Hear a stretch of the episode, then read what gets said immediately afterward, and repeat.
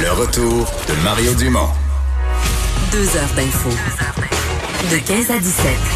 Il provoque et remet en question. Il démystifie le vrai du faux.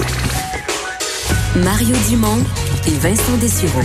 Le retour de Mario Dumont. Bonjour tout le monde, bienvenue à l'émission mardi 17 mars. euh, fête de la Saint-Patrick, mais c'est comme si ça veut pas dire grand-chose euh, cette année. Sinon, euh, quelques messages envoyés sur les réseaux sociaux en l'honneur des Irlandais. Mais on va pas fêter nulle part euh, dans le monde, à peu près dans les pubs irlandais. Bonjour Vincent. Allô, c'est vrai, surtout une des fêtes les plus festives. Là. Oui, oui, oui. Puis S'il y a une fête qui est symbole de rassemblement, parade, pub, c'est celle-là, mais pas. On en saute une, pas cette année. Euh, ben faisons le point, le tour de ce qui, de ce qu'on a dans la- l'actualité du jour. Euh, Il y a les deux premiers ministres qui y vont de leur point de presse euh, quotidien. Euh, François Legault aujourd'hui, euh, qui s'est adressé, ça, ça peut surprendre certains, mais qui s'est adressé directement aux plus jeunes. Oui, alors que c'était pas aujourd'hui l'annonce de nouvelles mesures. C'est quand même, le, le- le- disons, on en a eu une succession là, à chaque Ben, en jour. fait, c'est parce que son ministre des Finances n'avait annoncé une énorme un matin là. Absolument. Sur l'impôt, sur, Sur la, date, la date du rapport d'impôt. On va vous donner les détails de tout ça d'ailleurs dans quelques instants. Mais pour ce qui est du message aujourd'hui que voulait lancer euh, très clairement euh, Monsieur Legault, c'est euh, les jeunes. Présentement, on a un peu plus de difficultés avec les jeunes euh, pour ce qui est de suivre les directives du gouvernement du Québec. Donc celui particulièrement d'éviter les rassemblements, alors qu'on a vu certains ados qui euh, font euh, essaient de se faire des petits parties de sous-sol, euh, des événements, profiter un peu comme si on était en vacances, alors que ce n'est pas des vacances, on est en, en isolement, disons, volontaire. Alors, euh, François Legault euh, le dit, j'ai été jeune moi-même, là. Jeune, souvent on écoute un peu moins les consignes, mais là, c'est une question vraiment très importante. Alors, on va lancer euh, une sorte de campagne propage l'info, pas le virus. Donc, l'objectif, phrase simple, euh, je pense que c'est effectivement assez simple à retenir pour être partagé sur les réseaux sociaux, partagé également par des gens populaires sur chez, cette population, chez les jeunes, plus populaire que M. Legault. Euh, alors, on veut viser les YouTubers, les artistes, les gens qui ont vraiment euh, contact avec les jeunes. Moi, de moi, je suis pas, ouais. moi, je suis pas beaucoup d'influenceurs Oui. sur Instagram ou sur YouTube, peu importe. Mais ceux qui en suivent là, euh, il, il semble-t-il qu'il y a certains influenceurs qui sont pas des modèles là, Absolument. Alors, on qui en mettaient voit- encore il y a quelques heures des photos en voyage, euh, une espèce de démonstration que la vie continue là. Et euh, c'est pas du moins ce que le- M. Legault vous demande. Si vous êtes un influenceur, au contraire, partagez ce terme-là, propagez l'info, pas le virus. Alors, je vais vous faire entendre d'ailleurs un extrait de cette conférence de presse de François Legault. J'ai été jeune moi-même. Je sais qu'il y a une période, à un moment donné, quand on est jeune, qu'on écoute moins les plus vieux. Mais là, c'est critique. C'est vraiment euh, sérieux. Puis je veux lancer un message à tous les leaders jeunes, là, que ce soit les artistes, euh, les sportifs. Là, vous allez probablement être meilleur que moi pour lancer cet appel-là. Ça peut être entre autres par les euh, médias sociaux. S'il vous plaît, dites aux jeunes au Québec de respecter les consignes. C'est pas le temps de faire des parties. Bon, alors c'est des mots quand même assez simples, assez clairs à comprendre. Euh, et c'est pas seulement les jeunes, hein, parce que autant lui et M. Arruda, les deux ont martelé les gens qui reviennent de voyage, vous devez être chez vous et euh, respecter ça. Donc, on parle d'un isolement volontaire de 14 jours. Et ça, il y a encore des gens qui ne respectent pas ça. Est-ce qu'on devra faire euh, comme en France, entre autres sur des rassemblements également, euh, des gens qui se retrouvent à l'extérieur ou émettre des amendes, avoir une coercition là, pour les gens qui reviennent de voyage? On n'en est pas là au dire de François Legault parce que selon lui, la simple gravité de la situation devrait réveiller tout le monde. On peut l'écouter. À partir du moment où ce virus-là a déjà causé la mort de personnes, surtout des personnes plus âgées, il me semble qu'on n'est pas obligé de parler d'amende. Il me semble que toute personne responsable doit comprendre que le virus est dangereux, puis il faut tout mettre sur notre bord pour pas euh, transmettre ce virus-là. Puis souvent, les personnes porteuses du virus ne savent pas si elles sont porteuses du virus. Mais comme le dit le docteur Arruda, si la personne en revient de voyage, puis en plus elle a des symptômes, ben là, c'est zéro, zéro risque qu'elle doit prendre. Ça, c'est assez clair. Si vous revenez Oui. de voyage, restez chez vous. Euh, ordre carrément de François Legault et euh, Monsieur Arruda. Alors, euh, on en est là. On, a, on, on expliquait également qu'on a reçu, là, c'est maintenant 10 000 CV au ministère de la Santé pour avoir de l'aide, donc des employés à la retraite. Alors, ça, on est très content de ça. On donne déjà des rôles à certains d'entre eux. On en a 1800 là, à qui on a trouvé des tâches Mais ciblées. on dirait que. On dirait qu'on est dans un autre monde. La- en quoi? la- L'appel aux retraités était fait dimanche? Euh, oui, en fin de semaine. Là, on est mardi après-midi. Oui. L'appel aux retraités était fait en fin de semaine. Lundi matin, on disait on en a déjà reçu 5000. Lundi soir, on disait on est rendu à 5000. Mardi midi, on dit on est rendu à 10 000. Puis on a 1800 qui sont déjà au travail. Ah.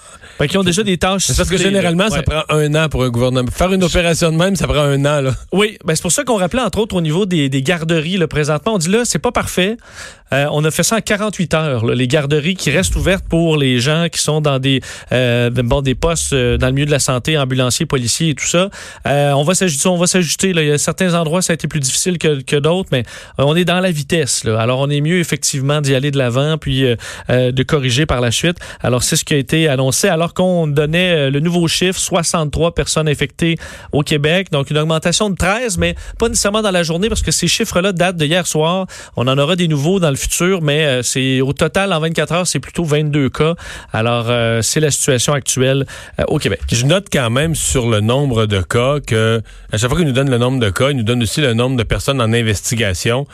Puis il a vraiment l'air à avoir, j'ai le mot anglais, du backlog, tu sais, de, de l'attente ou du retard dans les analyses. Oui. Parce qu'on fait plus de tests, là, mais le nombre de cas, euh, de, en fait, le nombre de dossiers qui sont en attente de résultats augmente vite. Là, c'était 2000, 2500, 3000. On est rendu à 3500 des personnes qu'on appelle sous investigation. Mais sous investigation, ça veut dire que le test est passé, puis le résultat n'est pas sorti. Là. Donc euh, ça, il semble y avoir au niveau laboratoire une espèce de... Et d'ailleurs, on l'entend parce que, euh, je je sais pas si c'est pareil pour les gens qui nous écoutent, mais moi, je connais des gens qui ont passé le test, puis 48 heures, on leur avait dit le résultat au maximum 48 heures après, puis 48 heures après, il n'y avait toujours pas la réponse. C'est pour ça qu'on peut s'attendre à ce que ce chiffre-là augmente quand même lorsqu'on va augmenter le rythme. D'analyse, Euh, oui. Alors, il faudra pas non plus euh, suranalyser ce chiffre-là parce que présentement, il est un peu faussé, euh, le chiffre. Monsieur Trudeau, qui s'est adressé lui aussi à la presse vers les 11h30. Oui, Justin Trudeau qui annonce ben, d'un un retour de la Chambre des communes là, qui va devoir revenir à, disons, à effectif réduit pour passer des mesures économiques. là. Alors, c'est obligatoire. On a besoin de... Quand même, le système doit fonctionner. Alors, on avait fermé là, pour une, une période de cinq semaines les travaux des communes, mais on devra réouvrir le temps de passer certains... euh, donc, certaines de ces mesures pour pouvoir euh, financer, aider les entreprises et autres. On annonçait également du côté de Justin Trudeau la fermeture des parcs nationaux, des lieux historiques à partir de demain. Il a tenu à saluer les gens au front là, qui se retrouvent dans le milieu de la santé, mais aussi ceux en support, tous ceux qui sont obligés de se rendre au travail, qui sont avec le public euh, parce que vous êtes dans des endroits plus à risque et votre travail est important. Mais il a rappelé aux Canadiens de rester chez vous. Euh, ça, c'est le message assez clair. On peut l'écouter. Vos voisins ont besoin de votre aide. Les gens les plus vulnérables dans vos communautés ont besoin de votre aide. Autant que possible, restez chez vous. Sortez seulement si vous devez absolument sortir. Travaillez à distance. Laissez les enfants courir dans la maison. Bon. Ouais, Toujours le ton, euh, le ton, j'ai toujours le même ton. Ouais, il y avait certainement dans son point de presse bon, des, des renforcements de messages qui ont déjà été dits et répétés. J'avoue que j'étais un petit peu étonné de l'entendre dire euh, il faut se toucher dans le coude, puis il faut se laver les mains. Mais, Là, on, mais c'est on a un petit peu passé. Mon impression, c'est qu'on a un petit peu passé cette étape-là. là. On est rendu à l'étape des gouvernements qui sont qui sont dans l'action, dans les mesures. Mais du côté de M. Trudeau, on nous dit c'est demain. Là. La grosse journée des mesures économiques, des annonces importantes, ce sera, euh, ce sera pour demain. Effectivement, Bill Morneau, le ministre des Finances, qui doit annoncer demain un plan euh, costaud pour euh, aider l'économie. On a également annoncé qu'on allait emboîter le pas dans ce que je vais vous donner comme détail à l'instant au sujet des impôts. Donc, on va suivre, emboîter le pas de ce que le gouvernement du Québec a annoncé, comme qu'on repousse au 1er juin la date limite pour produire sa déclaration de revenus. Donc, au Québec, ce matin, c'est euh, c'est, Éric Girard, qui, le ministre des Finances, qui annonçait fait cette mesure, comme quoi on reporte les déclarations d'impôts. 1er juin, il y a deux dates à retenir. 1er juin pour produire sa déclaration d'impôts plutôt que le 31 avril. les C'est le 30 avril. 30 avril, ça. Hein? tu vois, j'ai une hésitation sur le, mois. 30 avril. Et, les et au niveau du paiement, là, pour ceux qui auront à payer de l'impôt, c'est le 31 juillet pour acquitter donc ce remboursement. Donc, ça donne quand même trois mois là, pour euh, quelqu'un qui se retrouverait au 30 avril, n'a pas eu de revenus dans les dernières semaines, là, il a, vu son entreprise ou sa petite PME ou un travailleur autonome, les revenus rentrent plus. Euh, ça donne trois mois supplémentaires. Ça, ça donne de l'air. Est-ce que c'est reste une facture qu'on a fait que reporter? Là? Alors, euh, est-ce que la montagne sera juste plus grosse rendue là? Mais au moins, ça donne pour les besoins urgents un peu d'oxygène. Puis à l'inverse, le ministre semble quand même garantir aux gens que si c'est l'inverse, si c'est si c'est un retour d'impôt, le système sera pas moins efficace. Il n'y aura pas de délai. D'ailleurs, on dit euh, faites votre déclaration. Si vous êtes pour recevoir un chèque, ben attendez pas. Là. Vous n'avez pas à attendre nécessairement. Au contraire, certains en auront besoin très rapidement. Et ça, il n'y aura pas de problème. Et pour représenter, montrer un peu que ça représente de l'argent, même si on reporte, mais pour le, gouvernement, ça représente quand même de l'argent qui est une liquide, des liquidités pour les Québécois. Euh, je vous fais entendre Éric Gérard sur l'ampleur que ça prend au Québec. Plus de 2 millions de particuliers, 500 000 entreprises auront plus de temps, d'oxygène, de liquidité, en fait trois mois, et ça représente 7,7 milliards de liquidité dans l'économie québécoise. Bon, alors c'est une mesure de 7,7 milliards qui donnera un peu d'oxygène à tout le monde. Mais il dit, le gouvernement du Québec a cette marge de manœuvre-là. Et deuxièmement, même si on ne l'avait pas, on pourrait aller emprunter pour une courte période sur les marchés. Avec les taux d'intérêt, la Fed rendu à 0,25% d'intérêt, un gouvernement peut emprunter pour pas cher. C'est moins, moins coûteux. Effectivement, pas mal. Euh, un coup d'œil euh, sur les chiffres, hein, parce que dans, je donnais le chiffre au Québec, 63, euh, mais dans le monde, bon, ça augmente un peu partout. Euh, dans le monde total, 195 000 cas documentés. En Italie, le chiffre a encore monté pas mal, 31 000 cas, 3 200 morts présentement en Italie. En Espagne, on est à plus de 11 000 cas, 141 pays touchés présentement dans le monde sur 195. au Canada, 465. Bon, on s'attend, on devrait avoir des chiffres là, sous peu là, pour de, de, de suivi pour certains certaines euh, des provinces, 113 cas en Colombie-Britannique, 185 en Ontario et 74 en Alberta. Mais, les dans les pays où ça va euh, assez mal, étonnant, un des pays où ça a le plus augmenté dans les dernières heures, le plus qu'en Iran, presque autant qu'en Espagne, c'est l'Allemagne. L'Allemagne qui a presque 1400, 1400 nouveaux cas depuis euh, depuis hier. Et l'autre pays où ça va plutôt mal, c'est la Suisse. Là.